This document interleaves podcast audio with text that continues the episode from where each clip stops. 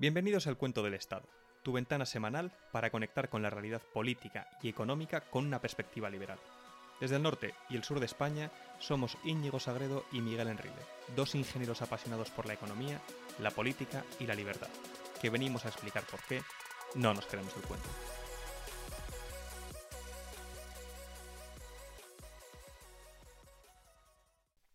Bueno, Miguel, ¿qué tal? ¿Cómo estás? ¿Qué tal, Iñigo? ¿Cómo estás? Pues muy bien. Aquí venimos a grabar el cuarto capítulo de podcast. Efectivamente, efectivamente. Y este es un tema que, bueno, normalmente hacemos temas que suelen escamar más a las personas que son de izquierda, socialistas, intervencionistas desde la izquierda, pero este tema en concreto es un tema que, eh, bueno, a lo mejor levanta alguna escama más en la derecha, ¿verdad?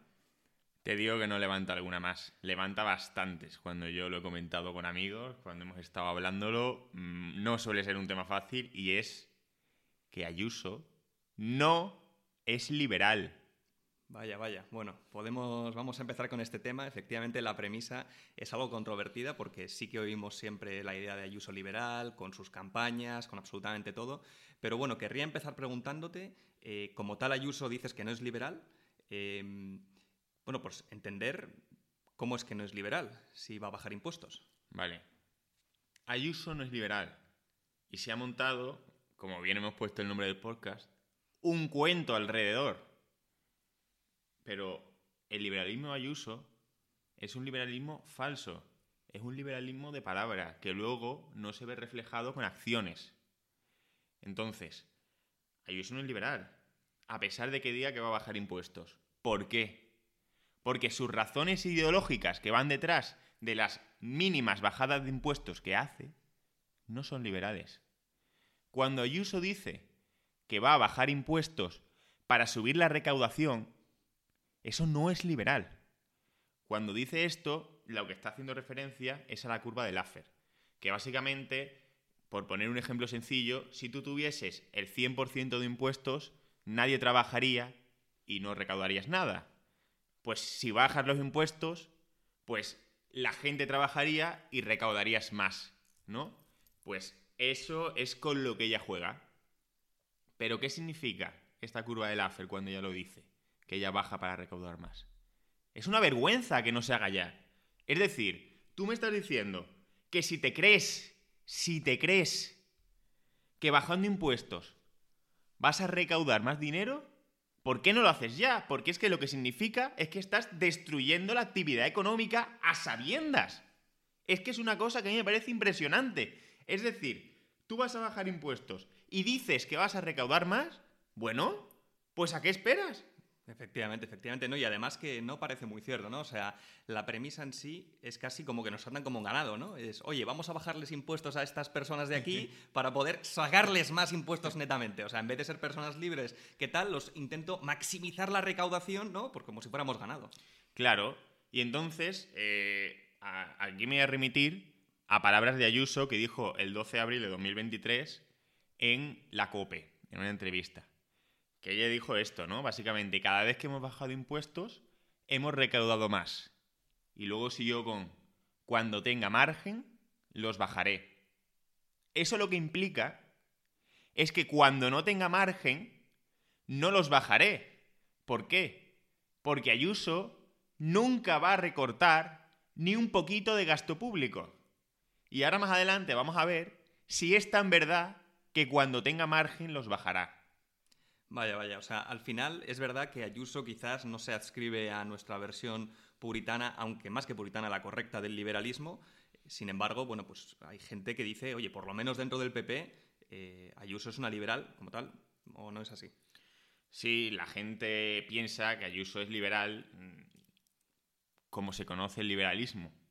Pero claro, eso parte de una falla teórica que es pues desconocer propiamente la definición del liberalismo. ¿Y qué es liberalismo, Miguel? Cuéntanos. El liberalismo es el respeto irrestricto del proyecto de vida del prójimo, basado en el principio de no agresión, en el defensa del derecho a la vida, a la libertad y a la propiedad. Y a la propiedad. Que hay que tener en cuenta que eso se nos suele olvidar bastantes veces. Sí, no, parece que los principios liberales políticos sí que se mantienen, pero en Occidente y en prácticamente todos los países el derecho a la propiedad está bajo asedio absoluto, ¿no? Y Ayuso no los cumple. Me remito al argumento anterior. Maximizar la recaudación es antiliberal.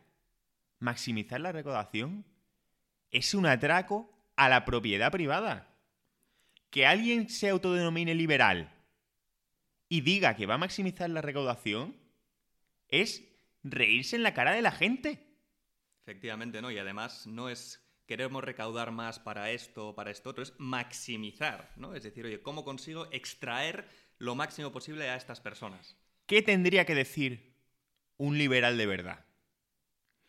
Un liberal de verdad diría, yo voy a bajar los impuestos, sí, pero para recaudar menos, para devolverle el dinero a la gente y que sea más libre de hacer con su propiedad lo que considero oportuno, no lo que yo como político considero.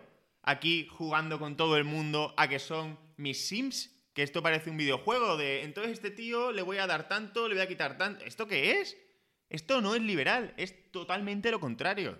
Sí, como veremos además, el político tiene mucha menos idea de dónde gastar el dinero de forma descentralizada no sabe en qué gastar. Eso es el problema del cálculo económico que ya veremos más adelante.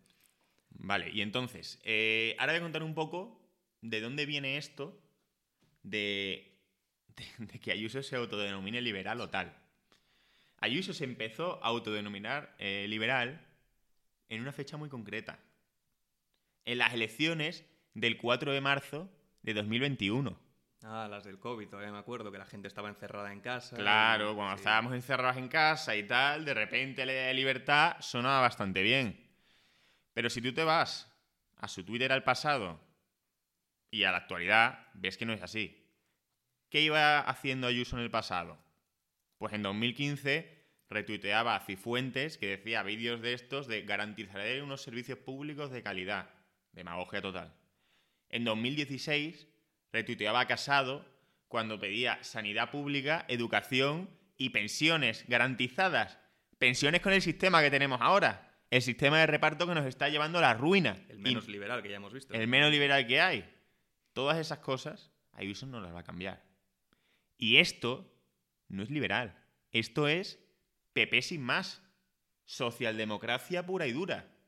Ayuso lo que sí que ha hecho, que hay que concederle, es que ha hecho buen marketing se ha subido a una ola que cuando ella empezó surgía. La gente se dio cuenta ante el atraco del COVID que querían libertad. Y entonces supo aprovecharse de eso. Pero lo que Ayuso da no es libertad. Sí, fue. De hecho, yo lo recuerdo como una época bastante oscura, no solo por la pandemia en sí, sino porque al final nos tuvieron encerrados en casa como si fuéramos ganado. Esto fue algo que la población, yo creo que, a pesar de que muchas personas acepten los dogmas socialistas en los que vivimos, eh, la gente cuando le encerrabas en casa no lo llevaba nada bien ser tratada como ganado. Y lo que me da esperanza, Miguel, a mí, es que Ayuso, a pesar de no ser liberal, intentó hacer una campaña liberal y le funcionó. O sea, al final, las ideas de la libertad tienen cierta recepción si se intentan impulsar correctamente. Pero bueno, independientemente de esto, a mí me suena la idea de que Ayuso ha bajado impuestos. Yo lo he leído en la prensa, el 0,5 del IRPF creo que leí en su momento, e impuestos de la propia comunidad, que al final es Pedro Sánchez quien mantiene los impuestos elevadísimos y Ayuso puede hacer muy poquito, ¿verdad? ¿O cómo funciona esto?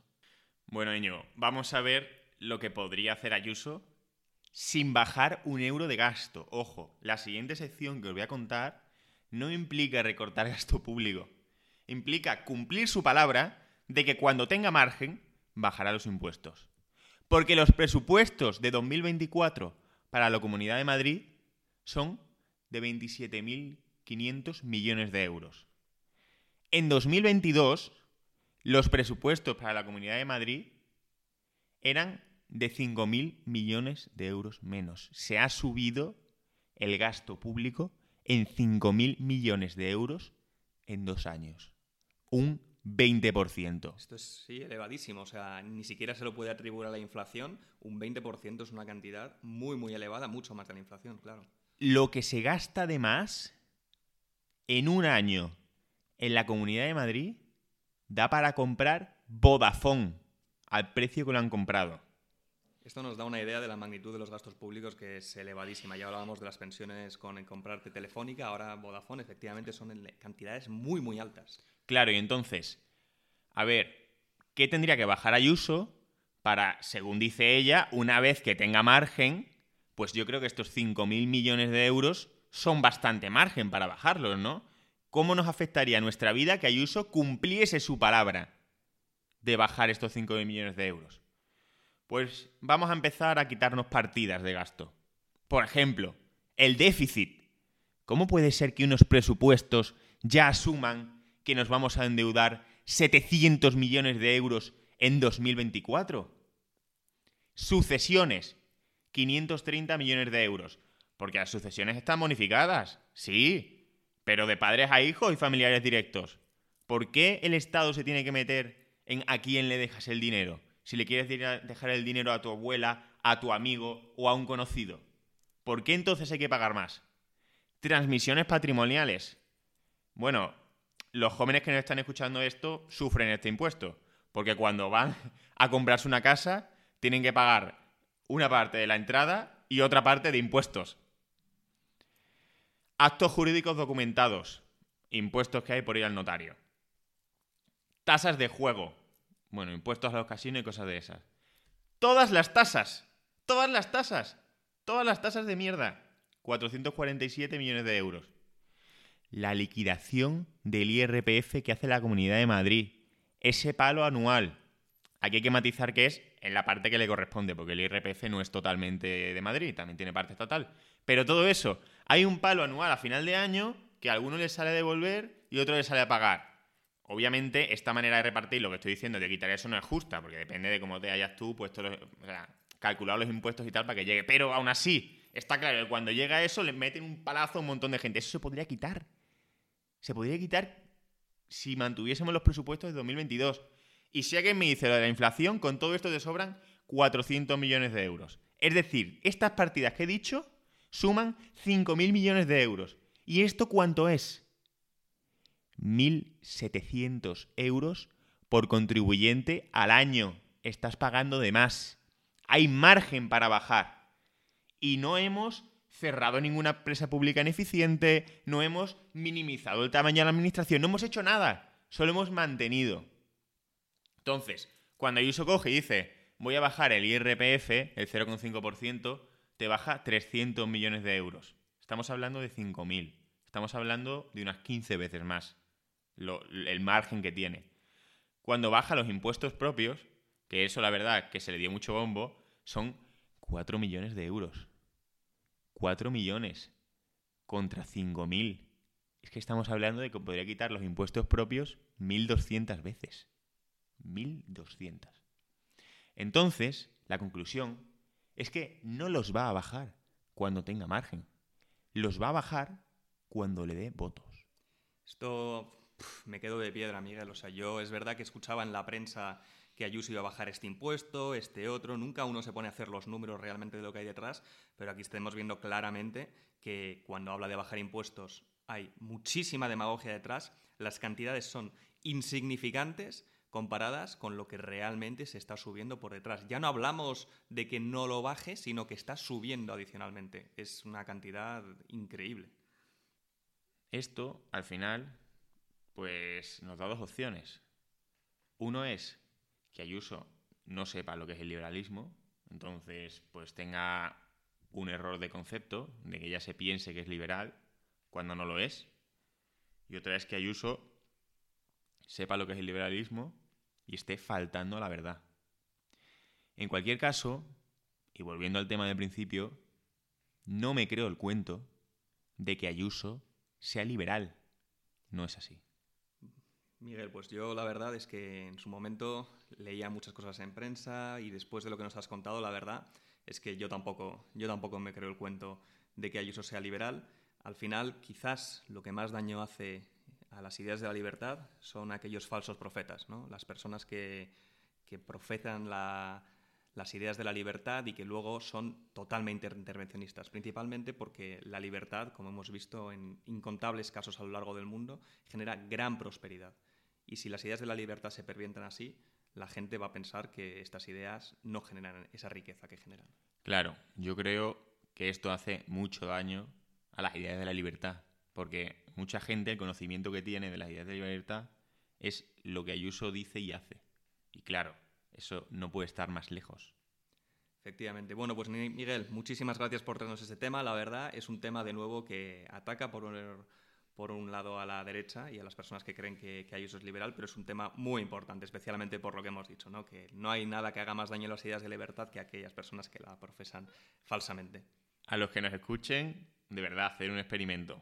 Cuando vayáis con amigos que piensen que Ayuso es liberal, contadles estas cosas. La gente poco más que implosiona. Muy, muy bueno, Miguel. Muchísimas gracias. Venga, pues nada, nos vemos en el próximo capítulo.